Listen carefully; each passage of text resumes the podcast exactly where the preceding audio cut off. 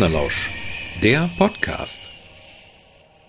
Ja, liebe Partnerlauscher, herzlich willkommen zur ja gefühlt hundertsten Folge von Partnerlausch, der Podcast. Äh, hier sind Robert Pfeffer und Leslie Sternenfeld, der auch direkt mal sagen muss, liebe Leute, wenn ihr eine Säge jetzt hört, dann liegt das nicht äh, an einem Tinnitus, der sich in euer Ohr geschlichen hat, sondern das ist eine Säge und zwar vor meinem Fenster. Also nicht direkt jetzt einen Meter davor, aber so irgendwie vorm Haus und ab und zu dreht die richtig auf. Also ähm, mit der Säge müssen wir heute leben. Sag mal, das eben, äh, hier, du hast gesagt, gefühlt hundertste Folge. Ich meine, es ist die zwanzigste, aber du hast, hast gesagt, gefühlt hundertste. Äh, waren das denn gerade so echte Gefühle bei dir hier mit naja, 100? Nein, nein, natürlich, natürlich nicht. Also ähm, natürlich waren das nicht echte Gefühle, aber irgendwie, also wir machen die Podcasts jetzt seit äh, dem Juli äh, des oder Juni, in der Juli vergangenen Jahres und irgendwie, äh, das ist jetzt schon so eine oh, in Anführungsstrichen Routine geworden und äh, ja, irgendwie, äh, also es sind erst zwei ähm, äh, zweimal zehn Stück, aber trotzdem, also irgendwie, es, es fühlt sich nach mehr an. Und darum geht's ja auch in der heutigen Folge. Ich habe also direkt mal ähm, e, etwas äh, preisgegeben, was äh, gefühlt vielleicht anders sein kann und in der Wirklichkeit aber auch ähm, eben, wenn man die Realität betrachtet, wieder anders. Und damit sind wir, zack, wie von Zauberhand, genau bei dem, worum es heute gehen soll. Ja, na, wie vermittle ich Gefühle? Ja, bei uns vor allem, wie vermittle ich Gefühle in Geschichten? Und man muss ja auch bedenken, man fühlt ja vielleicht in dem Moment, wo man schreibt, gar nicht so wie das, was da als Gefühl ausgedrückt wird. Ja, ich muss ja im Moment des Schreibens gar nicht unbedingt das fühlen.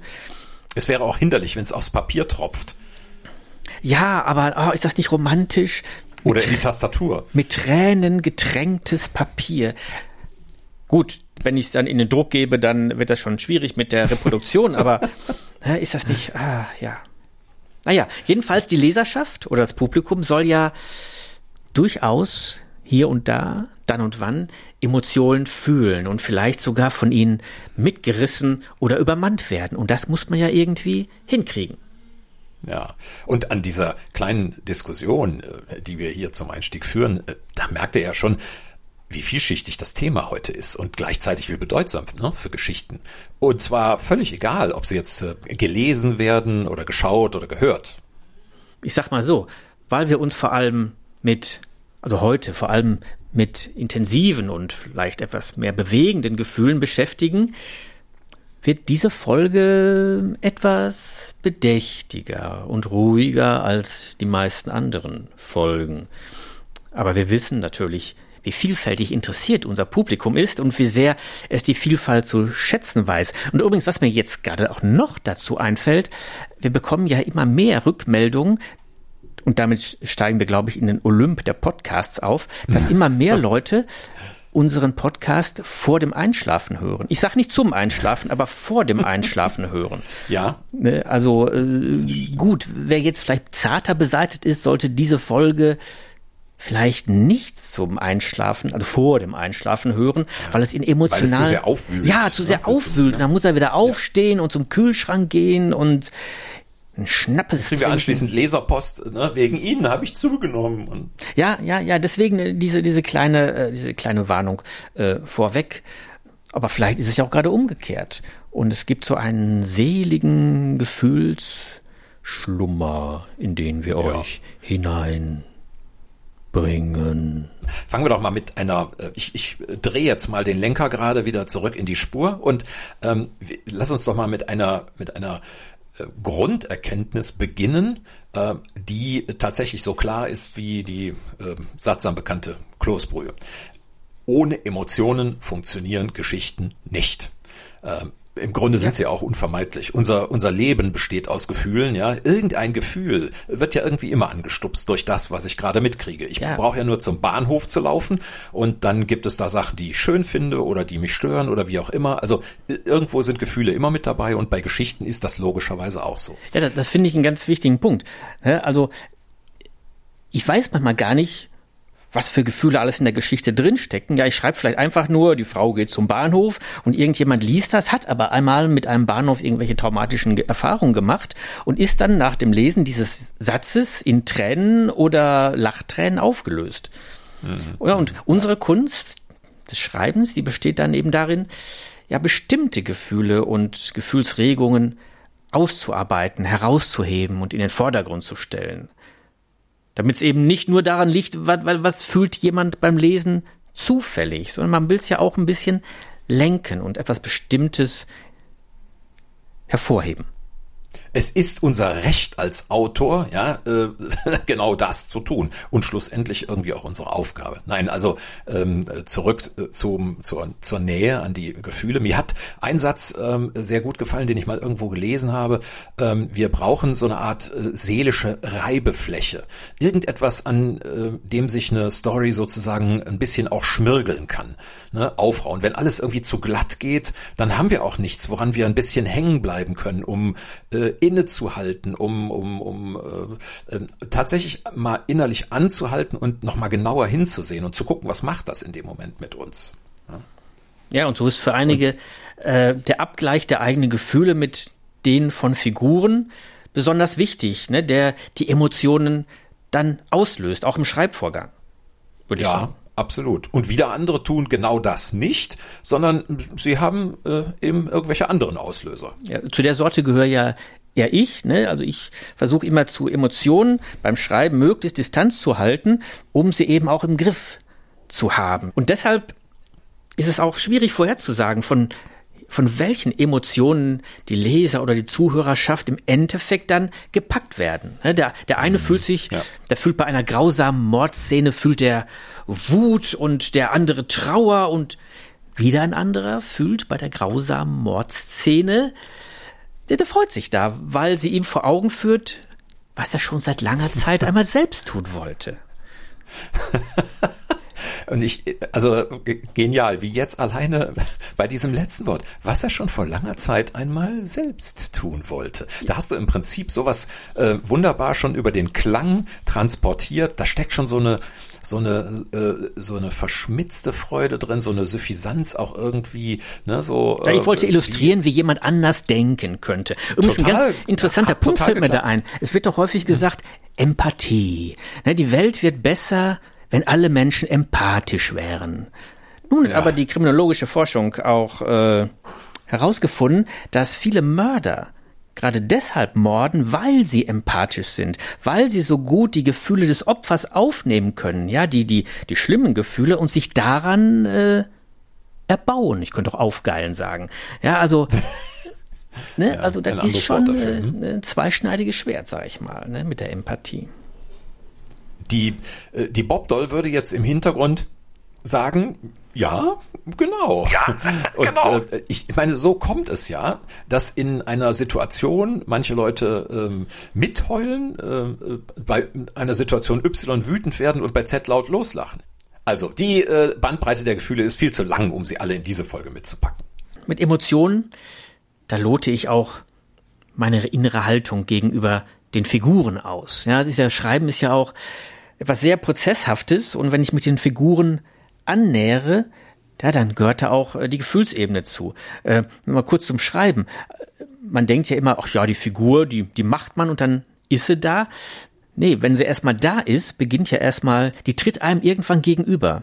Das äh, kann man vielleicht gar nicht so nachvollziehen, wenn man es nicht selbst gemacht hat, aber so eine Figur, die hat nach einer äh, gewissen Zeit, das dauert gar nicht lange, ein Eigenleben und dann geht es darum, sich weiter gegenüber der Figur auszuloten, sage ich mal. Ne? Protagonist und Antagonist einer Story, ja, die sind nicht umsonst zerrende Kräfte in einer Handlung und ja, irgendwie bringe ich mich dazu selbst unentwegt immer wieder in Stellung.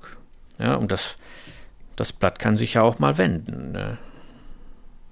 Absolut, absolut. Zum Beispiel, wenn wir so unser eigenes Wertesystem mit etwas abgleichen, was in ähm, einem Film oder einer, einer geschriebenen Handlung so äh, ganz generell passiert. Ne? Auch gesellschaftliche Gegebenheiten können ähm, übrigens ähm, natürlich Emotionen auslösen. Also äh, nehmen wir als einfaches Beispiel Ungerechtigkeit. Ja? Wenn wir ja. irgendetwas sehen oder lesen und wir empfinden das einfach als ungerecht. Ja. So. Ne? Könnte sein. Und da kann man sagen, ja, ja, die Wasser sind tief, mein Lieber. Ne? Es mhm. kann natürlich auch passieren, dass wir urplötzlich auch mal mit einem Mörder sympathisieren. Das hast du ja gerade schon bei mir herausgearbeitet, obwohl ich das mhm. natürlich rein mhm. beispielhaft für irgendjemand anders äh, formuliert hatte. Ne? Wenn da jemand. Ich kenne aber deinen Blick zu solchen Äußerungen. Naja, also. im Moment habe ich den Blick auch äh, Richtung äh, äh, Säge da draußen. Insofern bin ich da emotional auch gerade voll im Thema, muss ich sagen. Ich denke manchmal, gib mir dein Teil, also die Säge jetzt, und äh, dann machen wir kurzen Prozess. Ne? Und wenn ich dann also jemand zur Strecke gebracht habe oder jemand anders, äh, ja, der, der halt der Bösewicht in der Story gewesen ist, ne? dann, dann verpasst uns oder mir oder irgendjemanden in gewisser Weise eine eine Befriedigung. Ja, weil er die Quittung für sein Bösewichtstum bekommen hat, in einem einen Fall oder in einem anderen Fall, weil er das Böse einfach so geil findet. Ne? Gut, andererseits wissen wir natürlich, dass so ein Mord ja doch irgendwie gesellschaftlich nicht anerkannt ist, oder? Mm, ja, äh, das kann man so formulieren. Also wir geraten als äh, Zuschauer, Leser, geraten wir an so einer Stelle ja auch irgendwie in ein Dilemma. Ne? So eine Geschichte spielt auch ein bisschen mit äh, so einer Verwirrung und hält uns aber auch bei der Stange, ja, weil äh, so in so einer äh, in so einer Folge können ja auch weitere Dinge passieren oder in so einer Handlung, ähm, die dann bei uns so auf den Boden des Zwiespalts fallen. Wir wir wissen noch nicht so recht, wie wir das so einsortieren, ne, so und es kommen immer mehr Gefühle dazu, ja, idealerweise äh, bis dann irgendwann die Handlung an ihren Höhepunkt kommt. Ähm, also ja, normalerweise so äh, bei der Auflösung, kurz vor Schluss. Ja. Und manchmal ähm, ist das auch bei einem offenen Ende noch so. Ja. Doch selbst darin, äh, in so einem offenen Ende, äh, sind ja auch Emotionen versteckt. Äh, es kann sein, dass mich das offene Ende zufriedenstellt äh, oder eben nicht. Ich weiß, du meinst das jetzt inhaltlich.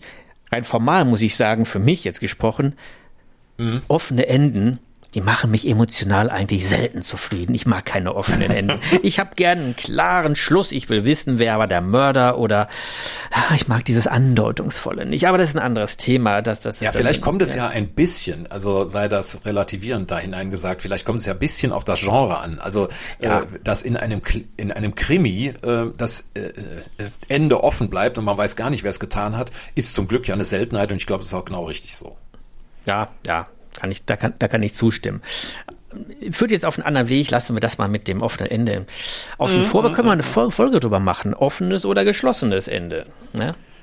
Ja, äh, mach mal eben eine Notiz. Auf unsere, ja, ich, auf, auf, unsere Liste bitte äh, raufnimmst. Ja, ja, ich mach mal eben mit dem Kuli eine Notiz in äh, Office. Mhm. Oder arbeitest du noch so mit ganz alten Sachen? Das, das finde ich toll. Ja, mit, mit Edding auf dem, auf dem Monitor. Aber zurück zur Emotionen. Die können ja auch mhm. entstehen durch Ahnungen das sind ja manchmal das Schlimm, die, die, schlimmsten Gefühlsregungen durch die Ahnung, dass da etwas und dass es einen manchmal fast zerreißt, weil man schon weiß, was wohl kommt und das ist manchmal schlimmer, als wenn es dann so passiert. Ist das ist das eine Anspielung? Ja. Ähm, auf ich nehme ich nehme an, du hast jetzt eine bestimmte Szene im Hinterkopf. Ja, und da du mich kennst, und ich weiß, dass du mich kennst, denke ich auch, du weißt, was ich meine. Also, äh, ich weiß zwar, dass jetzt deine Gedanken in Richtung Säge äh, ge, gepolt sind, aber da ich jetzt weiß, ähm, dass du nicht so der Typ für Kettensägen-Massaker bist ähm, und die damit vermittelten ähm, Sachen und wenn du auf so eine spannende Szene, ich, ich könnte mir vorstellen, möglicherweise spielt die Szene ähm, unter einer Dusche. Du kennst mich, genauso ist es. Ja, ich habe ja zu Duschen ein besonderes Verhältnis. Ich habe ja schon mal in einer Folge erzählt, dass ich äh, unter den Duschen, ich glaube, es war in der Folge mit Andreas Schröter, ähm, dass ich unter Duschen, genau, ich hatte Andreas Schröter, Schröter zum Duschen bei mir eingeladen, weil ich festgestellt habe, dass unter der Dusche ganz tolle Ideen kommen, jedenfalls bei mir. Und äh, ja, und die Dusche ist für mich eigentlich so ein geheiligter Raum. Ganz anders ist es im, Hitch, im Hitchcock-Klassiker Psycho wo unter der Dusche ja diese berühmte Mordszene stattfindet. Und ne, ja, wenn man schon ja, sieht, wie ja, die Frau, die junge Frau, unter die Dusche geht, da weiß man bereits, das wird jetzt wohl ihre letzte Körperreinigung sein. Mhm. Wir, wir können es nicht, nicht aufhalten und wir müssen tatenlos mit ansehen, ne, wie es passiert. Und da kommen eben auch ganz viele äh, Gefühlsregungen rüber. Ja. Verzweiflung. Ja. Abscheu, äh, Hass, Mitleid und, und, und die Hilflosigkeit in der engen Dusch, Dusche. Ja, ich wollte schon Duschkabine sagen, ist falsch, sie ist hinter dem Vorhang, ne? Hinter dem Ja, engen genau. Duschvorhang und ja, und all das kann Ihnen.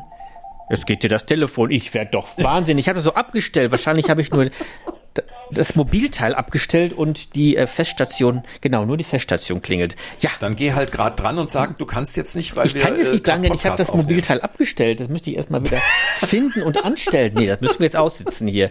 Vielleicht ist ja, Ja, gut, dann, kann ich den dann Mann ist mit das der jetzt in Säge der ja auch Folge mit drin. Also, äh, ich meine, wir sind jetzt gerade so schön dabei gewesen, uns hoch zu gruseln und dann kam das Telefon und ähm, ja, vielleicht ist es das Telefon jetzt auch gewesen, was unsere äh, unsere unsere Gefühle wieder neu sortiert halt. Ja, also ich will jetzt nicht sagen, dass äh, dieses Telefon unsere Haltung zu Norman Bates irgendwie verändert haben könnte, aber aus so einer Szene, äh, ich, ich versuche jetzt den Bogen zurückzuschlagen. Ja, ja mach du, mal merkst den. es schon, ne? Ja, Genau, also unsere Haltung, diese Duschszene verändert ja irgendwie unsere Haltung gegenüber Norman Bates, ne? Und es, es entstehen neue Fragen damit. Es kommen übrigens auch neue Gefühle aus so einer Szene. ja und Also bei mir jedenfalls. ja, ja, äh, ja, ne, haben wir schon gesehen, das kann durchaus individuell unterschiedlich sein, aber so ne, das, das Beklemmende und das Erschreckende in der Szene, ich glaube, das nimmt uns alle ein, es sei denn, wir sind professioneller, nein, wir sind äh, Mörder aus Leidenschaft. Aber das eigentlich Faszinierende ist wohl hier, ne, dass es eine völlig harmlose Szene ist, nämlich der Anblick einer Frau unter der Dusche, ne, die da schon Emotionen aufkommen lässt. Und äh, es geschieht in diesem Moment des Mordes ja schlicht dadurch, dass die Figuren bis zu diesem Punkt als das aufgebaut wurden, was sie, was sich dann in der Tat umsetzt. Und ja, wir ja. wissen schon, hier das Opfer und hier der Mörder. Und es bahnt sich ja schon länger an, was sich in dieser Szene dann finalisiert. Übrigens interessanterweise, ähm, die, äh, die Anbahnung des Mordes unter der Dusche wird nicht durch Musik unterstützt. Man spricht ja häufig von der, von der äh, tollen Musik, ne? dieses I. Ja, die, die kommt erst dann dazu. Die ne? setzt erst im Moment äh, des Messerschwingens äh, ein, aber vorher, das wird alles angebahnt ohne Musik und ist doch total wirkungsvoll. Äh, Man hört nur das, das Plätschern des Wassers und das ist alles. Das man nur nebenbei. Also Filmmusik kann auch durch ihr Nicht-Erscheinen oder ihr punktuelles, sehr punktuell ausgewähltes Einsetzen sehr, sehr wirkungsvoll sein.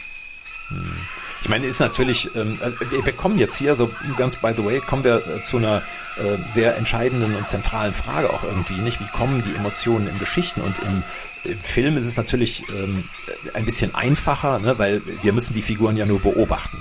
Und äh, ne, da wir alle Menschen sind, die wir äh, schon mal bei jemand anderem Emotionen gesehen haben, müssen wir das auch im Film nur tun. Und da können wir natürlich erkennen, ob sie fröhlich sind oder traurig oder schlecht gelaunt oder, oder was auch immer. Ne? So, Für ein lesendes Publikum ist das ein bisschen komplexer.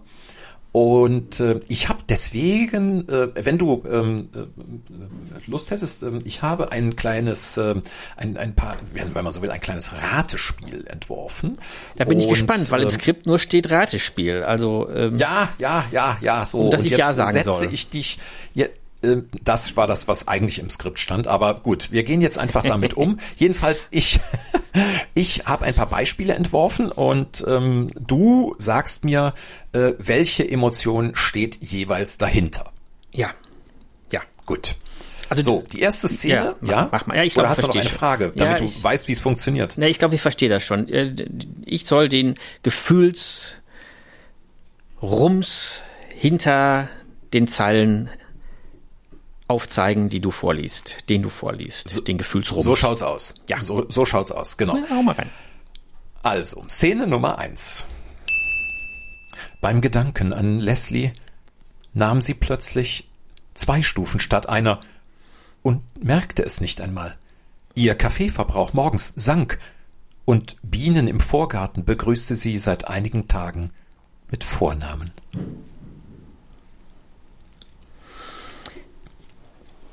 Ja, Ja, das ist doch ganz klar. Das ist jemand, eine Sie, eine Frau also, die Leslie etwas antun will. Sie hasst, sie, sie hasst ihn schon lange. Er Mhm. macht ihr Leben eigentlich zu einem kaum mehr lebenswerten Leben. Und jetzt hat sie den Entschluss gefasst, heute ist er dran. Und das beseelt sie so, dass sie zwei Stufen statt einer nimmt. Und äh, ja, sie braucht mal keinen Kaffee mehr trinken. Ja, sie hat so, sie ist so offen geworden, dadurch, dass sie diesen Entschluss gefasst hat, dass sie auch im Vorgarten die Natur warm nimmt, wahrnimmt. Was aus dieser Szene spricht, ist der absolute Hass. Aber auch die Ja. Freude, dass sie endlich einen Entschluss gefasst hat. Es könnte natürlich auch sein, und ich Nein, nein, es ist genial analysiert. Es ist gen ich, ich unterbreche dich da, bevor du jetzt in Assoziationen abgehst, äh, die die die da nicht reingehören. Also der nächste Satz in dieser Szene lautet nämlich: Es war der Hass, der sie trieb und der ihr die Kraft schenkte und der sie die Bienen zerdrücken sah, äh, zer- zerdrücken ließ, äh, nachdem äh, sie sie begrüßt hatte im Vorgarten. Also ne, konsequent genau das umgesetzt, was du eben skizziert hast. Ja. Also Oder Kontext scheint äh, gar nicht so unwichtig zu sein. Äh, Wenn ich mal den Kontext äh, deines, deines Tonfalls beim Vorlesen gerade nehme, hätte man auch auf den Gedanken kommen können, dass sie sich auf Leslie freut, weil sie vielleicht in ihn verliebt ist. Das macht sie beschwingt. Sie nimmt zwei Stufen auf einmal und braucht keinen Kaffee mehr trinken, weil sie schon durch den Gedanken beim Erwachen an ihn morgens so belebt ist, dass sie den Kaffee nicht mehr braucht. Und deswegen liebt sie alles um sich herum und die Welt ist schön und die Bienen auch. Hätte man auch drauf kommen können, natürlich. Ich meine, vielleicht hat sie auch den Kaffee auf von Leslie und hat deswegen sich auf die Begrüßung der äh, Bienen im Vorgarten. ne, so. Aber nein, es, also, es, ne, du hast es ähm, ja bewusst in eine äh, bestimmte Richtung gelenkt, ähm, äh, aber äh, im Prinzip warst du in der richtigen Richtung unterwegs. Ja, danke, Nehmen wir Szene 2. Jawohl. Szene 2. Mhm. In diesem Klassenzimmer sahen alle Stühle gleich aus. Nur dieser eine in der zweiten Reihe am Fenster. Er wirkte dunkler, obwohl er direkt unter dem Fenster stand. Mit jedem Schritt, den er näher kam, verloren Rückenlehne und Sitzfläche an Farbe. Und als er direkt davor stand, zog es seinen Blick weg davon. Sechs Jahre hatte er hier gesessen.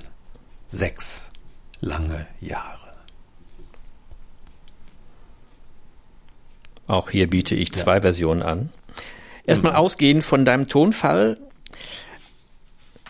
Ausgehend von deinem Tonfall drückt diese Szene oder dieser Abschnitt aus, dass derjenige sich nicht gern erinnert. Ja, die Farben verblassen, wenn er auf den Stuhl zugeht. Es wird dunkler und er geht nicht gern dorthin. Und sechs young, lange Jahre wird noch betont, lange Jahre. Ja, also es war wohl keine schöne Zeit und die Erinnerung ist wohl äußerst unangenehm. Kommt auf den Kontext an. Kann natürlich auch sein, er ist damals sehr gern in die Schule gegangen und hat gerade die, äh, die blassen, neutralen, ruhigen Farben, die Farbgestaltung im Klassenzimmer geschätzt, kommt jetzt nach Jahrzehnten in die Schule, in das Klassenzimmer zurück, sieht, wie grell und modern alles angestrichen ist und das gefällt ihm überhaupt nicht. Aber als er dann an den Stuhl wieder näher rangeht, da erinnert er sich wieder, ja, hier war mal weniger Farbe, es war mal nicht so farblich überladen in diesem Zimmer. Es waren sechs lange Jahre, sechs lange, schöne Jahre. Ich sag mal, kommt ein bisschen auf den Zusammenhang an. Nein, ist genau. Es, es zeigt, es zeigt alles. Äh, genau darum geht's. Also natürlich ist jetzt das so eine Szene, die man äh, tatsächlich in einem Kontext sehen muss. Ähm, das zeigt aber auch, äh, was an, an Emotionen eben möglich ist. Und genau darum geht's ja jetzt hier auch so ein bisschen bei dem Ratespiel. Es geht ja nicht darum, dass du äh, jetzt im Sinne von falsch und richtig für uns analysierst, sondern äh, dass wir einfach mal rauskriegen wollen, was passiert da auf der anderen Seite. Klar hat das auch ein bisschen mit der Art zu tun, wie ich das äh, vorlese und so, aber ähm, es, es soll vor allen Dingen die Bandbreite zeigen. Und das gelingt ja hier. Ja, ja. So, vielleicht noch, ähm, vielleicht noch eine, ähm, noch eine dritte Sache. Ich bin gespannt. Langsam ließ sie die Hand an der uralten Rinde entlang gleiten. Dieser Baum war vor ihr hier und würde sie überdauern. Doch bereitwillig schien er ihr an Kraft etwas abzugeben, wenn sie ihn darum bat. Sie dankte es ihm in trockenen Sommern mit zahllosen Kannen, wenn sie die Stärkere war. Ich glaube, da liegt die Antwort schon im Abschnitt selber. Sie dankte mhm. es ihm. Ich würde hier sagen, da steckt Dankbarkeit drin. Dankbarkeit dem Baum gegenüber und eine gewisse persönliche Zuwendung, eine Personalisierung des Baumes, der wie ein, wie ein Freund erscheint. Ja, also eine, eine, ja, eine, eine, eine, eine äh, zugeneigte Dankbarkeit würde ich hier mal ausdrücken wollen. Kann natürlich auch ganz anders ja. sein. Zum Beispiel, äh, ja, sie hat zu dem Baum gar nicht so ein gutes Verhältnis und sie dankt es ihm, indem sie die Kanne, es ist ja wahrscheinlich mit den zahllosen Kannen eine Kanne gemeint, die sie zahllose Male am Baum entleert, aber vielleicht hängt sie die, äh, vielleicht hängt sie auch wirklich wörtlich genommen zahllose Kannen in die Äste herein, hinein, ohne dem Baum wirklich Wasser zu geben, weil sie ihn, ja, weil er wie die wie die peitschende Weide, lässt. ja, oder oder oder bei, äh, wie, was war das? Äh, ähm, hier der Gruselfilm Steven Spielberg, äh, Poltergeist, da ist doch auch ein Baum vor dem Fenster, der so unheimlich ist und ne? ne, also das dankbar ist vielleicht auch sehr, sehr ironisch gemeint. Ja, ja also. Nein, aber ich glaube, es ähm, geht hier wirklich um Dankbarkeit. Genau. Also es sind diese drei Beispiele jetzt einfach mal so, äh, die das auch ein bisschen zeigen sollten und das äh, äh, Ratespiel will ich jetzt auch nicht ausufern lassen. Ähm, ich wollte von dir noch eine andere Antwort wissen und ähm, zwar auf die Frage, wie werden also jetzt genau, wir haben ja jetzt ganz viel schon drumherum gesprochen, wie genau werden in Geschichten Emotionen ausgelöst? Ja, eine ganz zentrale Frage, ne? Für uns und für jemand, der sich fürs Schreiben interessiert. Also klar, Gefühle sind wichtig, das haben wir jetzt gesehen, die sind kontextabhängig, aber wie kriege ich die in die Geschichte rein? Ne? Und also ich glaube, da gibt's ja natürlich gibt's mehrere Möglichkeiten. Ja, ich kann zum Beispiel in die Figur hineingehen und ja ihren Gedankenstrom wiedergeben eine Technik, die ich nicht so gerne anwende, weil ich da so viel konstruieren muss und äh, das Publikum so zu sehr, meine ich, an die Hand nehme. Also man muss es schon sehr geschickt machen. Also ne, über den Gedankenstrom des der Figur die Gefühle quasi eins zu eins nacherlebbar machen. Ne? Der, der Leser wird in den äh, in den Protagonisten hinein transportiert. Oder ich kann dem Leser aber auch anbieten, aus den äußeren Handlungen die Gefühlslage der Protagonisten ja, zu erschließen. Ja, wenn ich zum Beispiel jemand, ähm, das hatte ich mal in einer Geschichte vor kurzem, äh, wenn ich zum Beispiel fort, äh, fortwährend jemand die Hände an der Hose reibt, immer wieder, aber auch gar nicht groß kommentiert werden, ne, dann deutet das doch wohl, natürlich auch vom Kontext abhängig, wohl auf eine ja, innere Anspannung oder Nervosität hin. Oder wenn jemand immer wieder Ausreden erfindet, um nicht in die Wohnung des Nachbarn zu gehen oder nicht mit ihm duschen zu gehen, ne, dann, dann kann das durchaus auf, ne, auf Angst oder Verunsicherung. Ne, ich hätte auch hinweisen. Angst, mit dir duschen zu gehen. Ja, also. das, das, das, das, weiß ich. Deswegen reibst du dir ja immer die Hände an der Hose, wenn du mich siehst. Ja, ja. Vor allen Dingen auf 60 Kilometer Entfernung, ne? ja. Und wenn ich das mhm. also über äußere Handlungen in der Geschichte mache, ne, die, die entsprechend die Gefühle indirekt, mittelbar transportiere, na, dann nehmen die Gefühle den Leser so nach und nach ein. Ne? Klar, natürlich abhängig vom Zusammenhang, aber ne, der Leser kann sich so nach und nach in die Figur hineinversetzen und sich mit den Gefühlen auseinandersetzen und ist dann auf diese Weise mit der Figur drin. Und ich meine, auf diese Weise sehr viel, äh, ist der Leser sehr viel ähm, autonomer er kann es ja selbst quasi. Äh, so wie du es eben im Prinzip gemacht hast, ne? bei unserem kleinen Frage- und Antwortspiel. Also er kann selber anfangen, in die Analyse zu gehen. Ja, ja, ja, ja, genau, genau. Ja, und natürlich kann man das alles auch mit, äh, mit lenkenden Adjektiven und, und Verben plakativ illustrieren. Ne? Sie wankte mit äh, zitternden Knien durch den furchteinflößenden, dunklen Wald und flehte immer wieder verzweifelt um Hilfe, immer wieder um Hilfe. Gut, aber das wird dann, sag ich mal, hm, eher ein Groschenroman, ne? Das ist so sehr, sehr dick aufgetragen, kitschig, könnte man sagen. Und ja, das ist für mich immer der Punkt. Dem Leser, dem bleibt kein Freiraum. Ja, er kann nur das aufnehmen, was da gesagt wird. Dann sitzt er vor dem Buch und nickt und sagt, ja, stimmt, so ist es. Ach, ist das schrecklich. Aber er kann sich nicht selbst ein Bild der Situation machen. Ne? Er, ist, er ist nur ein Nachvollziehender. Und das gilt dann eben auch für die Emotionen. Und wir haben mal über Literatur auch mal gesprochen. Ne? Und äh, eine Formulierung war, in Literatur ist es möglich, dass sich die Leute geistig bewegen können im Text. Und diesen Freiraum muss man ihnen ja auch lassen. Hm. Also da bin ich ganz bei dir. Davon abgesehen, diese kleine Skizze, die du gerade da rausgesucht hast oder, oder konstruiert hast, ähm, die äh, ist das ja auch ein schwerer Fall von äh, Adjektivitis, ne? Eine, eine äh, Adjektivitis, Krankheit. das ist schön. Ja, Entschuldigung, also das ist unter den Unterschreibern eine wirklich äh, äh, furchtbare Krankheit. Also wenn du davon einmal befallen bist, das äh, braucht schon eine gute Therapie, bis du dann da wieder rauskommst. Ähm, nicht alles eben so mit so plakativen Adjektiven zu umschreiben, sondern es irgendwie äh, oder B schreiben, sondern es eben anders zu machen, also indirekter und damit diesen Freiraum zu erzeugen. Da sollte man sich besser nicht anstecken, allen äh, Hörern unter äh, uns. Äh, sonst kommt die Kettensäge, ich sag's euch, ja. Ja, ja. ja genau, allen Hörern unter äh, euch, die äh, planen, mal mit dem Schreiben anzufangen, äh, sei hier mahnend gesagt, steckt euch besser nicht damit an. Ähm, ich habe übrigens, ähm, um mal auch noch mal in Medias Res in einem tatsächlichen Buch zu gehen, ähm, ich habe mal eine Szene rausgesucht aus einem Buch, das ich wirklich sehr äh, schätze, dass ich äh, mit, mit ganz großer äh, Begeisterung gelesen habe und das äh, auch, äh, wie ich finde, jede Menge Gefühle transportiert. Und das Buch ist äh, von Harpe Kerkeling, ähm, der Junge muss an die frische Luft, in der er äh, seine Kindheit quasi aufarbeitet. Und äh, die Szene, um die es geht, ist der Moment, in dem er ja, äh, vermutlich zum letzten Mal äh, am Bett seiner äh, recht schwerkranken Oma sitzt, seiner Lieblingsoma, und die, ähm, ja, die hat ihm noch was zu sagen, bevor sie in eine andere Welt hinübertritt. Und äh, die Szene ist äh, die folgende. Mit der Zunge befeuchtet sie ihre trockenen und fahlen Lippen. Dabei entsteht ein schm schnalzendes Schmatzen, das ich so lustig finde, dass ich lauthals lachen muss.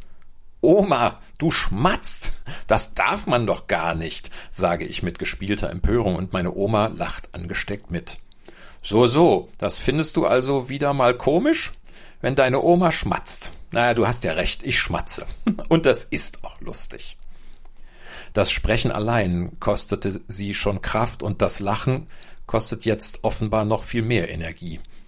Wir lachen, bis es mit einem Mal feierlich still in uns und um uns herum wird. Wir haben die Welt fortgelacht.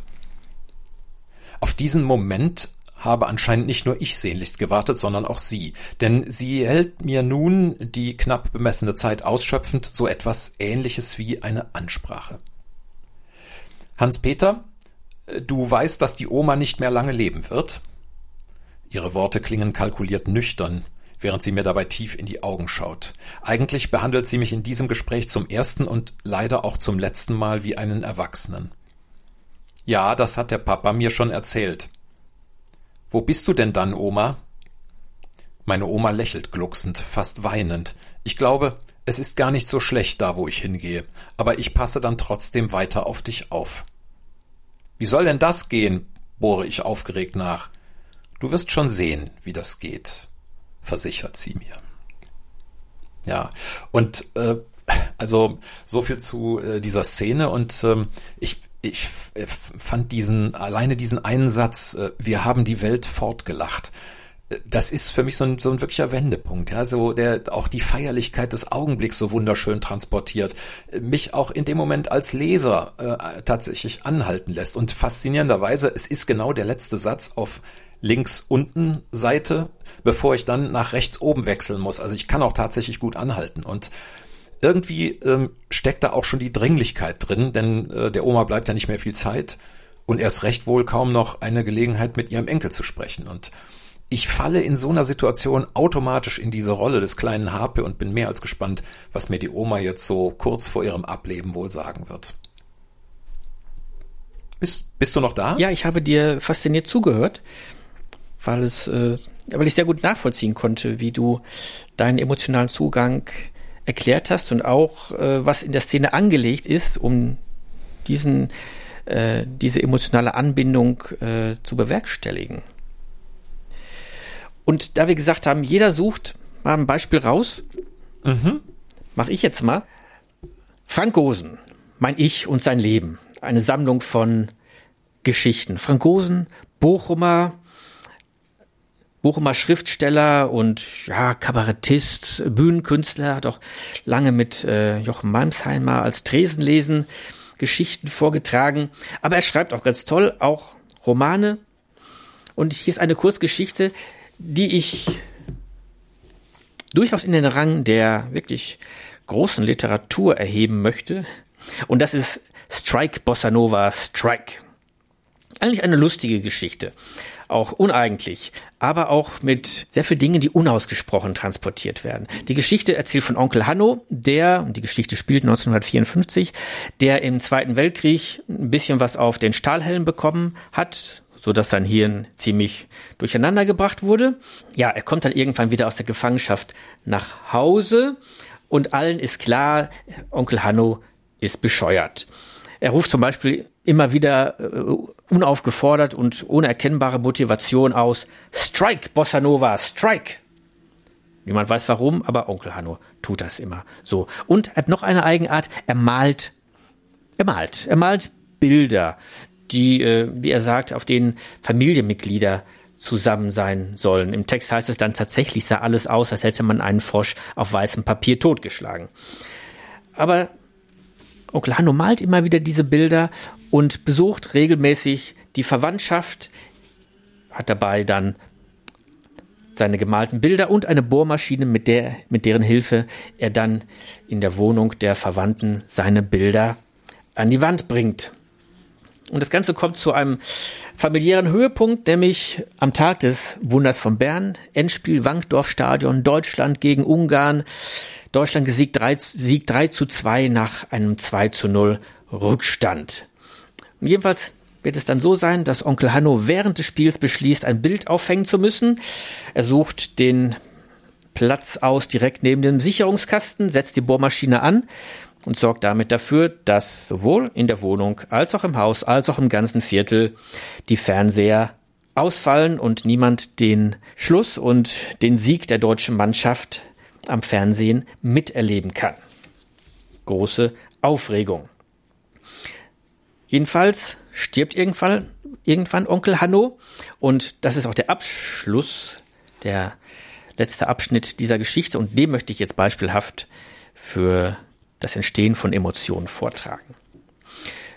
Und da heißt es so, und als Onkel Hanno 1974, kurz bevor Herbergers Erben in München den Holländern zeigten, wo der Käse wächst, an den Spätfolgen seiner Kriegsverletzung starb, ließ es sich mein Uropa nicht nehmen, ihm höchst selbst etwas in den Grabstein zu meißeln. Und das findet ihr auf keinem Stein, wohl in der ganzen Welt. Strike, Bossa Nova, steht dort. Strike. Und darunter er war bescheuert, aber wir hatten eine Menge Spaß mit ihm. Ist natürlich erstmal witzig in sich, dass sowas auf einem Grabstein steht, aber ich finde, es ist auch emotional eine berührende Stelle. Das wirkt total nach, ja. Ja, denn der Uropa hätte das nicht machen müssen. Erstmal, Uropas sind eigentlich nicht mehr so gut bei Kräften, um das Meißeln in einen Stein da muss man, das muss man schon wollen ja, und Energie aufbringen. Und das wollte er. Und er zeigt in dieser Grabinschrift, Grabsteininschrift, welche Bedeutung Onkel Hanno für ihn und für die Familie hatte. Ja, er war bescheuert. Aber wir haben ihn so angenommen. Er gehörte zu uns. Wir wussten, dass er bescheuert ist. Er wusste es auch. Es war nicht zu leugnen, heißt es auch an einer Stelle im Text. Das war allen klar. Und das haben sie ganz ja, gelassen angenommen und daraus das Beste gemacht, aber wir hatten eine Menge Spaß mit ihm. Selbst nach dem verpassten äh, Siegtor im Finale von Bern waren sie nicht wirklich äh, dauerhaft sauer auf ihn, sondern haben sogar noch eine eigene Perspektive auf diese verpasste Chance getan. Ja, so haben wenige, heißt es an irgendeiner Stelle im Text, ich weiß es gerade nicht mehr wörtlich, so haben wenige ein Endspiel erlebt. Und diese gelassene Aufnahme und dieses Bewahren von Onkel Hanno in der Familie, trotz seiner Eigenarten, Eigenarten und das Dokumentieren dessen auf dem Grabstein, zeigt ja die Verbundenheit, die sie zu Onkel Hanno haben und die hier in diesem letzten Abschnitt sehr deutlich wird. So ist hier nicht groß von Emotionen die Rede in dieser, in diesem letzten Absatz der Geschichte. Aber durch die Handlung des Uropas und durch die Art der Inschrift wird das Ganze sehr emotional. Denn die Emotionen der Familie und des Uropas Onkel Hanno gegenüber, die werden dadurch nicht mit dem Holzhammer, aber sehr deutlich klar nachvollziehbar und miterlebbar mich, äh, ähm, mich triggert ja immer, es ist irgendwie faszinierend, ne? wir, wir beide, wir landen ja irgendwie immer so bei Sachen, die wir äh, gemeinsam haben und äh, ich, für mich ist das persönlich kein Zufall, dass du äh, so eine Szene rausgesucht hast, äh, wie jetzt zum Schluss da mit dem äh, Onkel Hanno und dem Wunder von Bern. Es ist ja nicht durch, ist ja nicht äh, umsonst auch äh, Bestand unseres äh, Bestandteil unseres Programmes, dass wir ähm, ja zuletzt vor etwas über einem Jahr auf die Bühne brachten ne, mit den furiosen Fehltritten und den vier Wundern von Bern. Aber äh, tatsächlich ist bis heute so diese Szene äh, mit dem Rahn schießt äh, äh oder Rahn müsste schießen, Rahn schießt. Ich ich muss jedes Mal äh, gegen das Wasser in meinen Augen kämpfen. Ich weiß genau, was kommt. Ich kann das nicht abstellen. Es ist also es gibt keine Chance. Auch so bei Siegerehrungen. Ich muss fast regelmäßig mitheulen. Das, ich würde es wirklich gerne abstellen, aber ich kann es nicht hinkriegen, wenn jemand sich so freut über so eine Medaille und dem rennt die, rennen die Tränen runter. Ja, da macht der Herr Pfeffer mit, ne? Da äh, gibt es keine zwei Meinungen. Ne? Du möchtest auch da oben stehen ja, durchtrainiert. Ich tue es ja auch. Wie du bist. Irgendwo. Ich tue es ja auch irgendwo. Weil du also, dass ich mitfreuen ja. löst, ja, löst das so aus. Ja, es gibt auch Menschen, die andere Meinung zu haben, aber ähm, ich persönlich ähm, empfinde das in dem Moment tatsächlich so, ja. Ich habe auch so eine so eine Filmstelle, äh, die ich immer sehr rührend finde. Äh, ich bin zwar kein äh, großer Tränenvergießer äh, bei äh, Büchern oder Filmen, aber ich, ich merke doch, ich reflektiere doch, dass ich gerührt bin, sagen wir mal so. Und eine Stelle, die Selbst du hast Gefühle. Jedenfalls sagt mein Verstand das. ja, das geht so dann seine Hirnwege. Und äh, ein, ein, ein, äh, eine Stelle, die mich sehr äh, rührt, ist äh, Notting Hill. Kenn, kennst du Notting Hill? Ja, natürlich. Hugh Grant, äh, Julia Roberts, ne? Mhm. Äh, sie Schauspielerin und äh, er äh, kriegt sie, er ist ein kleiner Buchhändler und kriegt sie am Schluss auch. Und da gibt's ja die Stelle, wo die, der ganze Freundeskreis sich ins Auto setzt, um zur letzten Pressekonferenz, so ist es jedenfalls ja. in, in, dem Moment noch zu erwarten im Film, äh, um zu dieser Pressekonferenz zu fahren und um Julia Roberts äh, davon abzuhalten, das Land zu verlassen. Nach Amerika zurückzugehen. Nach Amerika ja. zurückzugehen, genau.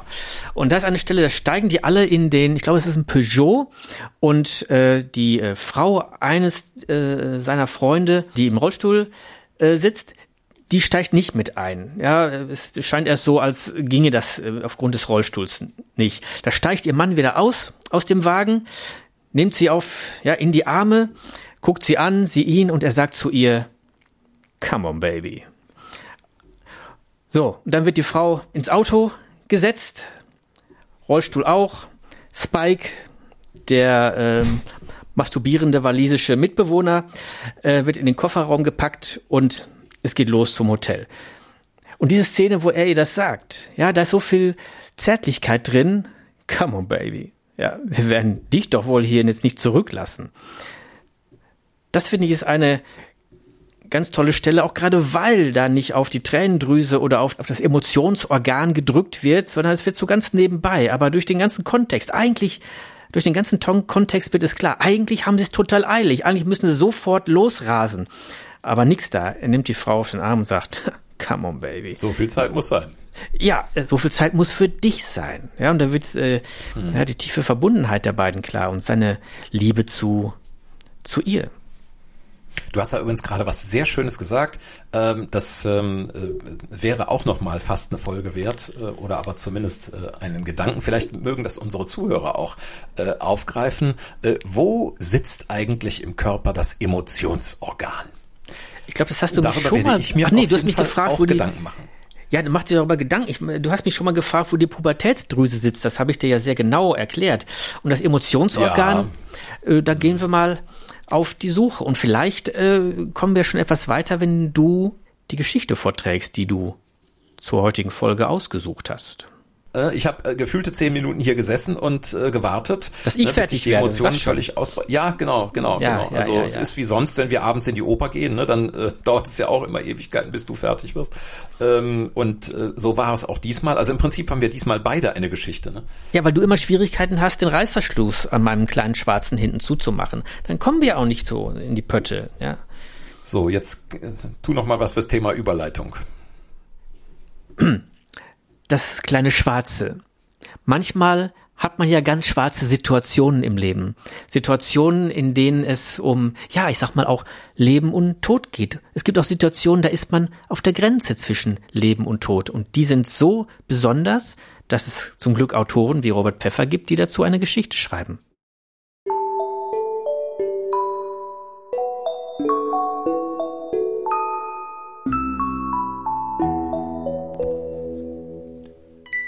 Der Fingerzeig. Ich kann dich nur sehen, wenn dein Gesicht genau über meinem ist, wie in einer engen Schlucht, in der das Licht den Boden erreicht, wenn die Sonne im Zenit steht. Deine Stimme bewegt mich tief. Deine Berührung lässt mich ahnen, dass ich noch existiere – Du hörst mich leider nicht. Ich rede mit dir. Anders, aber ich tue es. Eigentlich das Einzige, was mich am Leben hält. Meine Gedanken kann ich spüren, mich selbst fühle ich so gut wie nicht mehr. Die innere Uhr ist stehen geblieben. Stunden sind dasselbe wie Minuten. Eine Sekunde? Ein Monat? Wie fühlt sich der Unterschied an? Ich habe es vergessen. Ist gerade Sommer oder Winter? Das Piepsen. Ich hasse das Piepsen. Wie jemand, der den ganzen Tag einen halben Meter hinter mir geht und sich ständig räuspert, um zu zeigen, dass er immer da ist. Ich, ich bin nie allein. Wo war ich stehen geblieben? Ach ja, welche Jahreszeit? In meinem Sommer sehe ich deine Haare, wie sie im beständigen Wind der Pusta wehen und ihre Pracht mit den Mähnen der Pferde konkurriert. Ein Stück den Hügel hinauf saß ich, bewunderte dich, als du auf unserer Hochzeitsreise am Steg in den Velencei To im Spiel der Zehen im Wasser deine Kindheit heraufzuholen vermochtest. Gänsedreck und Kuhmist hätten dich überhaupt erst so groß werden lassen, sagst du. Deine Eltern haben immer befürchtet, dass ein Mädchen von mehr als einem Meter siebzig auf dem Land niemals einen Mann finden könnte. Seit du vierzehn warst, stand deswegen für dich fest, dass du nur 1,69 wirst. Egal wie. Unfassbar, dass es tatsächlich heute in deinem Pass steht. Oh. Mein Sommer endet. Die Schale naht. Ich hasse die Schale. Elendig kaltes Teil. Wenn Sie den Beutel wechseln, dann stellen Sie mir das Ding immer auf den Bauch. Mit der Schale kommt mein Winter. Den Winter habe ich geliebt. Die Sonne, die in den frühen Morgenstunden aus 150 Millionen Kilometern Entfernung das Leben eines kurzen Tages aufzutauen vermag, und die schneebedeckten Berge mit ihrem eigenen Orange überzieht. Das Knirschen unter den Füßen, das die Stille in ihre Schranken weist, und die Eiskugeln in meinem Bart, die das Lächeln in jeder Stoppel spürbar machen. Ich sehe dich an der Skipiste hinunter nach Corvara stehen, kurz vor dem schrägen Hang, den du so fies findest mit seinen Eisplatten. auf denen man sich dem Tal bar jeder sportlichen Eleganz nähert. Und das glückliche Lachen im Sessellift nach Colfosco, wenn diese Passage überstanden ist. Schon vorbei. Der Winter. Es grünt. Der Frühling kommt. Ich hasse Operationen. Überall grüne Tücher, grüne vermummte Gestalten, die meine Starre für eine Weile gegen Bewusstlosigkeit tauschen. Gleich schneiden sie mich wieder auf. Keine Ahnung an welcher Stelle. Obwohl ich sie hasse, sind Operationen wie der Frühling die blaue Neonsonne und der Rausch des Betäubungsmittels frieren mich ein. Wenn ich später auftaue, hoffen weiße und grüne Kittel gemeinsam mit dir und mir darauf, dass sich eine Knospe im fleischlichen Rest meines Lebens zeigt. Hoffen, dass irgendein kleiner Schritt nach vorn diesen meinen fortwährenden Herbst besiegt.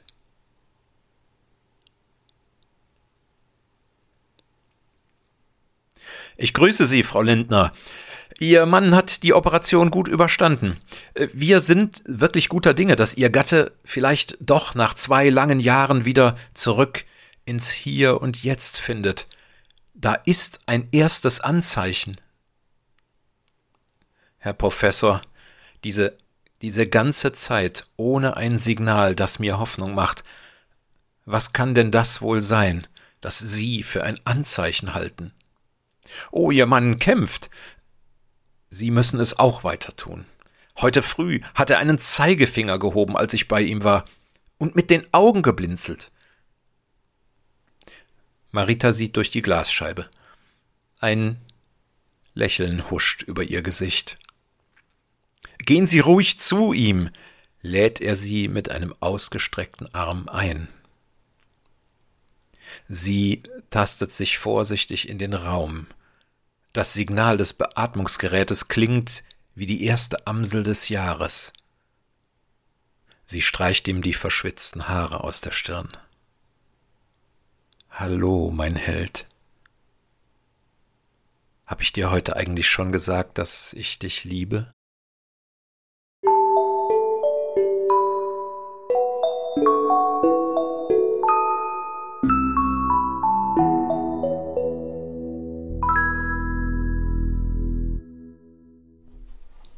Lieber Robert, danke für diese Geschichte. Eine durchaus, kann man sagen, bewegende Geschichte. Ich hoffe. Ja, also bei mir ist das so angekommen und es scheint sogar den Sägemann da draußen zur Ruhe motiviert zu haben. Also mit der Geschichte scheinst du also auch durchaus hartgesottene Zeitgenossen ergriffen zu haben. Aber kommen wir wie immer im dritten Teil, im Plauschteil der Podcast-Folgen zu den Fragen, die ich an dich zu der Geschichte habe. Meine erste mhm. Frage wäre folgende. Nein, sie ist es auch.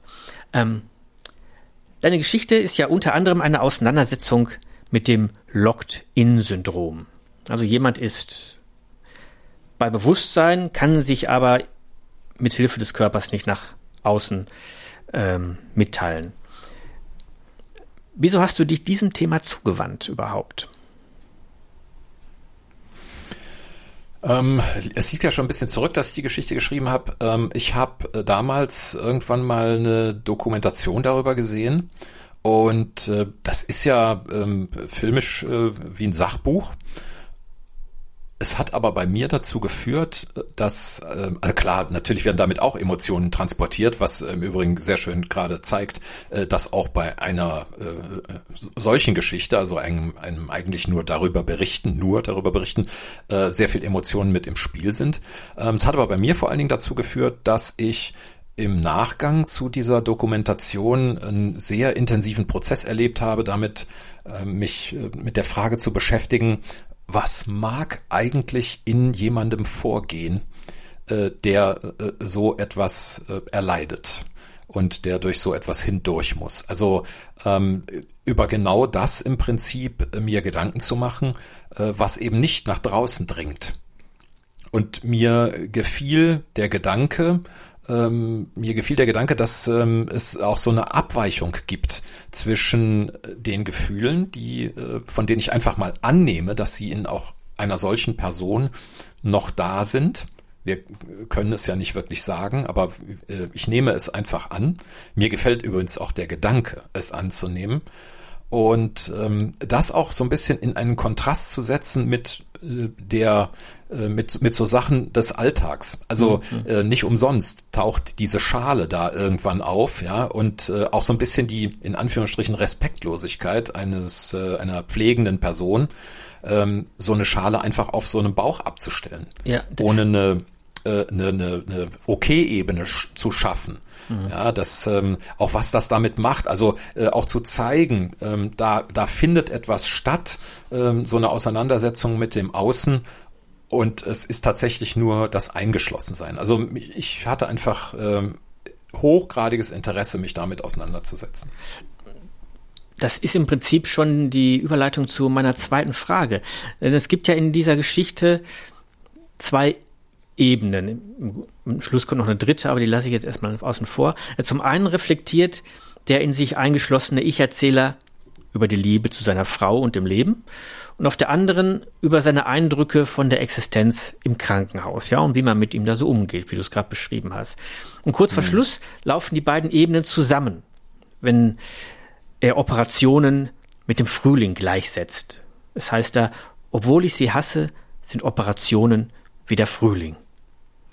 Mhm. Warum hast du dich für diese Erzählweise mit zwei voneinander getrennten Ebenen entschieden? Die sind ja auch ganz klar im Textbild getrennt, das äh, ich ja auch äh, vorliegen habe. Ich glaube, das ist in kursive Schrift, immer wenn es darum geht, zu, ähm, zu sagen, wie der Krankenhausablauf ist. Warum hast du dich für diese klare Trennung der Ebenen entschieden?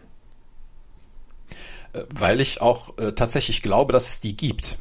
Also wir nochmal, äh, ne, wir, wir, wir wissen das ja alles nicht. Insofern ist das alles Annahme, aber äh, es erschien mir in der äh, Idee, eine solche Geschichte zu schaffen, auch am plausibelsten.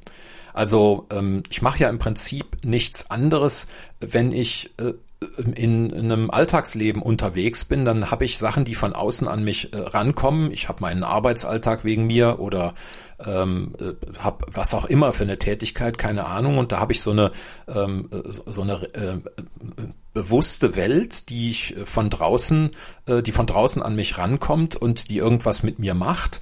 Und ich habe so ähm, dieses kleine äh, äh Schatzkästchen, diese Zurückgezogenheit die ich äh, mit mir selber ähm, ausmache und äh, wo ich zum Beispiel dann auch solche Sachen äh, mit mir selber aber verarbeiten kann. Manchmal spricht man auch mit nahestehenden Personen über solche Sachen, auch über Alltägliches, manchmal aber auch über das, was einen sehr besonders bewegt. Aber im Grunde gibt es, glaube ich, immer diese Ebene, die ähm, auch die Auseinandersetzung mit sich selbst äh, ja darstellt. Und das äh, ist, glaube ich, in, bei so einer Person, die in sich selbst eingeschlossen ist, äh, so stelle ich es mir jedenfalls vor, nochmal intensiviert. Mhm. Ich bin sogar so weit gegangen, dass ich äh, in, dem, äh, in der Geschichte gedacht habe, ähm, dass äh, dem äh, hier eingeschlossenen, in sich eingeschlossenen seine Lage sogar bewusst ist. Ja, also ähm, der, der, der weiß, dass nach außen nichts dringt. Zumindest ähm, war das so mein Gedanke. Und ähm, das alleine hat schon zur Folge, dass er selbst ja auch, oder sie, es ist ja, nee, es ist ein er, ähm, äh, dass er selbst auch ähm, ganz klar äh, weiß, es gibt diese innere Auseinandersetzung und es gibt das, was draußen passiert. Und so wollte ich es dann auch in der Geschichte mhm. halten. Und die Geschichte hat ja auch einen, ich nenne es mal leisen Humor. Ne? Zum Beispiel, wenn es um die Frau geht, die nicht 1,70 mhm. groß werden will. Oder wenn die kalte ja. Schale auf dem Bauch einen kleinen erlebten Winter einleitet oder die grünen OP-Kittel für den Frühling stehen.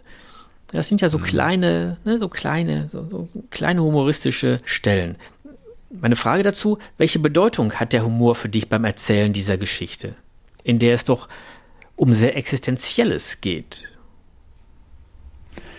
Ich liebe es, wenn äh, wir haben ja in unserer Folge heute auch so ein bisschen dargestellt, ähm, dass es eben nicht zu plakativ sein soll. Mhm. Ich liebe es, wenn ähm, selbst in so einer Situation ähm, die zweite Seite, die etwas immer hat, wann, worum auch immer es geht, dass diese zweite Seite auch ein Gesicht bekommt. Also die, die, die, klar, wenn du als ähm, äh, Delinquent zum Galgen geführt wirst und weißt, was jetzt gleich kommt, dann ist vielleicht Schluss, ne? So mhm. nach dem Motto, ähm, ne, das hat jetzt nichts Positives mehr. Aber vielleicht selbst da könnte man jetzt sagen, ähm, dass so ein Delinquent dann äh, sagt, und jetzt kommt das Ganze zu einem Abschluss und dann ist es auch geschafft. Also das äh, sogar da gäbe es vielleicht noch Möglichkeiten. Aber grundsätzlich ähm, sage ich auch immer, ähm, ich, ich liebe auch diese, diese kleinen Hoffnungsschimmer. Und die dürfen eben mit so einem, ich sag mal, sanft hochgezogenen Mundwinkel äh, transportiert werden. Das ist ja jetzt nichts, was wirklich auf, äh, mhm. was, was ein Schenkelklopfer werden soll. Im Gegenteil. Ne, das soll so dezent sein und das, das soll kleine Assoziationen antriggern und den, den Hörer oder Leser dazu einladen, ähm, in so eine Richtung mitzudenken. Und das äh, ist es im Grunde auch schon. Und es ändert nichts an der Tragik der Situation insgesamt, hm. sondern zeigt nur irgendwo auch, dass es in dem Umgang mit der Situation noch äh, so etwas wie eine zweite Seite gibt, dass er, auch wenn er sich seiner Lage vollständig bewusst ist, tun wir einfach so, als wenn es so sei bei so in sich eingeschlossenen Menschen, ähm, dass es da trotzdem auch noch eine zweite Seite gibt, äh, in der ähm, so ein sanfter Hoffnungsschimmer irgendwo auch denkbar wird. Ja. Auch da schließt sich gerade die von mir schon vorkonzipierte Frage nahtlos an. Ja, im Grunde ist das ja eine Frühlingsgeschichte. Ne? Das Erwachen nach dem Winter, ja. das Aufblühen ja. von Hoffnung. Es grünt, wenn auch nur durch die OP-Kittel, und die Amsel singt, wenn auch zunächst nur hörbar im Piepen des Beatmungsgerätes. Und mhm. warum endet die Geschichte mit dem Frühling? Sie hätte ja auch mit einem letzten Winter beschlossen werden können. Ähm, das hat einfach äh, mit damit zu tun, dass ich ähm, also zumindest zu dem Zeitpunkt und aber auch glaube ich ganz generell nicht unbedingt äh, derjenige bin, der äh, Geschichten von äh, finaler Tragik äh, nach draußen bringen muss. Also ähm, ich, das hat jetzt vielleicht auch ganz persönlich wirklich mit mir zu tun. Ich mag das einfach, äh, wenn ich äh, jetzt nicht dieses typisch amerikanische Ende, ne, so alles wird wieder eitel, Freud und Sonnenschein und am Ende schließen sie sich die Arme und was weiß ich. Ne? Ich finde mit dieser mit diesem Satz, ne, äh, habe ich dir eigentlich heute schon gesagt, dass ich dich liebe. Das ist jetzt schon so ein bisschen anamerikanisiert.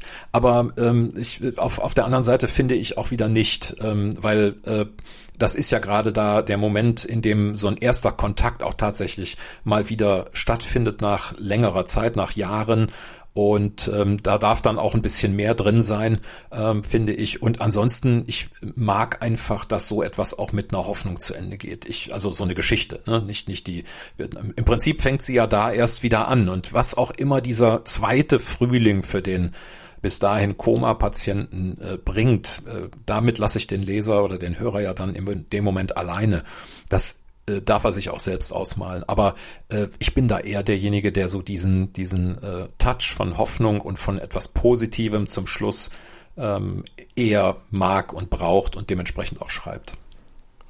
Kann ich gut verstehen. Würde ich genauso machen. Ja. Warum heißt die Frau eigentlich Lindner? Ähm, also ich sag mal, die oh, Linde ist ja, äh, ne, die steht ja seit jeher für das Verbindende. Ne? Im Dorf war und ist die Linde der Mittelpunkt und der Treffpunkt der Gemeinschaft. Wurde auch oft in Liedern besungen. An Brunnen vor dem Tore, vor meinem Vater auch steht eine Linde. Kein schöner Land in dieser Zeit, wo wir ja, uns finden, ja, unter Linden. Ne, sie klimatisiert den Raum unter ihren Ästen und ihre Blüte ist als Heilmittel ja bekannt. Also die Linde steht symbolhaft für das Leben, das gemeinsame Leben das durch sie auch geschützt wird. Ist das Zufall, dass die Frau Lindner heißt? Also ähm, im Prinzip, wir hatten ja auch schon eine Podcast-Folge zum Thema Namen. Es ist eine Sache, die tatsächlich bei mir entweder unbewusst passiert, ähm, das würde ich auch als erstes mal gelten lassen, weil nur ganz selten ähm, äh, konstruiere ich wirklich Namen. Ich habe ja irgendwann auch schon mal erzählt, ich, manchmal benutze ich diesen äh, Namensgenerator, den ich da im Netz gefunden habe und wann immer, dann mache ich Klick, Klick, Klick, solange bis einer rauskommt, der mir irgendwie äh, phonetisch zu dem zu passen scheint, was ich jetzt als nächstes schreiben möchte. Ja, ähm, aber, aber, aber, ist, aber klar, ja. das war aus dem Bauch heraus. Aber was sagt denn jetzt der Kopf? Würdest du diesen Namen wieder wählen? Findest du den auch jetzt mit dem Hintergrund der Assoziation, die man haben kann, äh, passend? Was sagt denn jetzt der ja, Kopf total. dazu? Na total, total. Also ich meine, ähm, ähm was äh, was du jetzt gerade eben alles skizziert hast, das sind ja Gedanken, äh, die sich nur ein Besessener machen kann.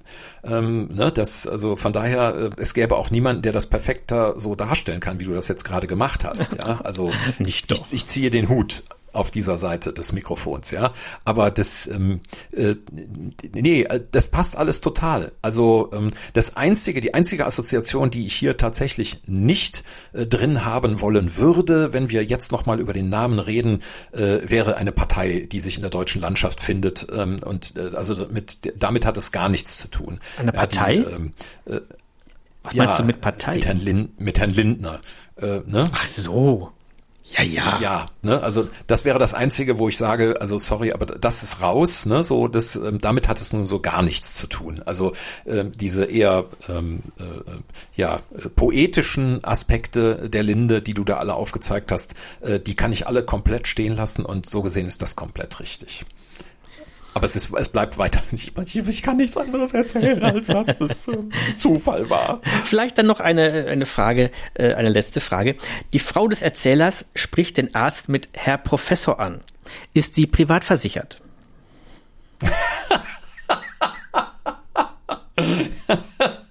Hat das Ganze eine gesellschafts gesellschaftskritische Dimension? Ja, du kannst natürlich jetzt auch anschließend Rückschlüsse ziehen auf die, auf das Klinikum, ja, in dem, also ähm, ich hätte, ich hätte bei dem Titel auch noch weiter ausholen können, ne? Privatdozent oder sowas hätte ich noch reinbringen können. Aber nein, es ist, ich glaube, das war auch mehr so ein, ähm, so ein Reflex. Also ich glaube, ähm, dass jemand, der in so einem ähm, Thema betreut wird, äh, von äh, medizinischen Kräften umgeben ist, die sich sehr stark spezialisiert haben. Und vielleicht ist es deswegen so. Ähm, vielleicht habe ich aber auch, als ich das geschrieben habe, äh, gerade nur selber Kontakt zu einem Professor gehabt. Ja. Da, da könnte auch Doktor stehen. Also, aber ähm, ich, der Bauch ist manchmal unergründlich. Ja, genau. Also ob die Lindners äh, Kassenpatienten sind oder nicht, äh, das müssen wir in einer Fortsetzungsgeschichte ergründen. Apropos Fortsetzung. In zwei Wochen Was geht's weiter. Überleitung. Ja, Was? natürlich. Ja, äh, genau. King of Überleitung. Ähm, die nächste ja. Folge kommt ja in zwei Wochen am 2. April. Und die wird ein ja. bisschen anders sein als gewohnt, denn wir haben da ein besonderes Thema. Das kannst du jetzt sagen. Unser Thema ja. dann lautet Ach. Doppelpunkt. Scherz beiseite. Doppelpunkt. Der Witz, die Krone des Schöpfens. Denn wir sind der Überzeugung, mich, ja, du freust dich, ja. bin ich ins Wort gefallen. Ich freue mich wie Bolle auf diese Folge, weil es wird, ähm, also natürlich wird es witzig werden, klar. Ja klar, wir werden auch, muss man sagen, viele Beispiele einflechten. Ja. Natürlich werden wir das tun. Ja, ja. Und äh, insofern ist das deshalb schon eine durchaus attraktive Folge. Aber wir haben auch wirklich im Hinterkopf dabei, der Witz, die Krone des Schöpfens, den Witz so ein bisschen aus der, ja, der Ecke rauszuholen. Es ist ja nur ein Witz, ne? Altherrenwitz, oh, Witzeerzähler. Nein, ein Witz, der kann sehr viel mehr sein und ist es meistens auch. Denn ein Witz ist eine kleine literarische Form. Was andere in einem ganzen Roman nicht schaffen, schafft ein Witz häufig in wenigen Zeilen. Ja, und es ist eine doppelte Kunst, nämlich ähm, zum einen einen Witz zu kreieren ähm, und dann äh, die zweite Kunst ist, ihn äh, zu erzählen. Und äh, auf beide Aspekte gehen wir selbstverständlich ein. Völlig richtig und noch auf einige andere mehr. Ja, das könnt ihr hören nächstes Mal bei uns. Nachdem es heute in Teilen ein bisschen bedächtiger war, sagen wir mal, da kann nächste Woche ein bisschen mehr die Luzi steppen. Und vielleicht habt ihr ja bis zur nächsten Folge einfach Lust, uns euren Lieblingswitz zu schreiben und den wir dann vielleicht in der oh, Folge geil, auch ja. thematisieren können. Äh, Unbedingt. Schreibt ihn doch auf den bekannten Wegen an uns über E-Mail, unsere Facebook-Seite, über unseren Podcast-Blog. Und äh, wir sind immer froh, wenn wir neue Witze kennenlernen.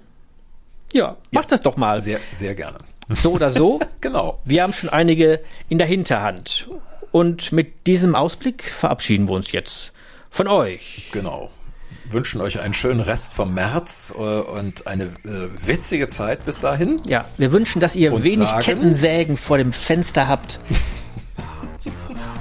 Und bis dahin sagen wir Tschö aus Bergisch Gladbach. Und tschüss aus Witten. Partnerlausch, der Podcast.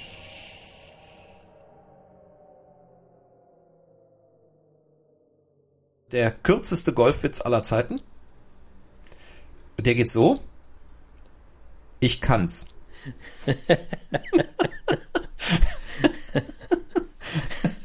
Bei einer Autofahrt ins Grüne hört man die Stimme des Mädchens. Ach Bill, lass uns hier nicht parken.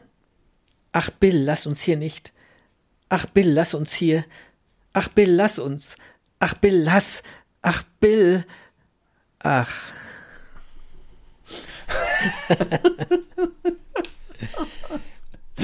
uh-huh.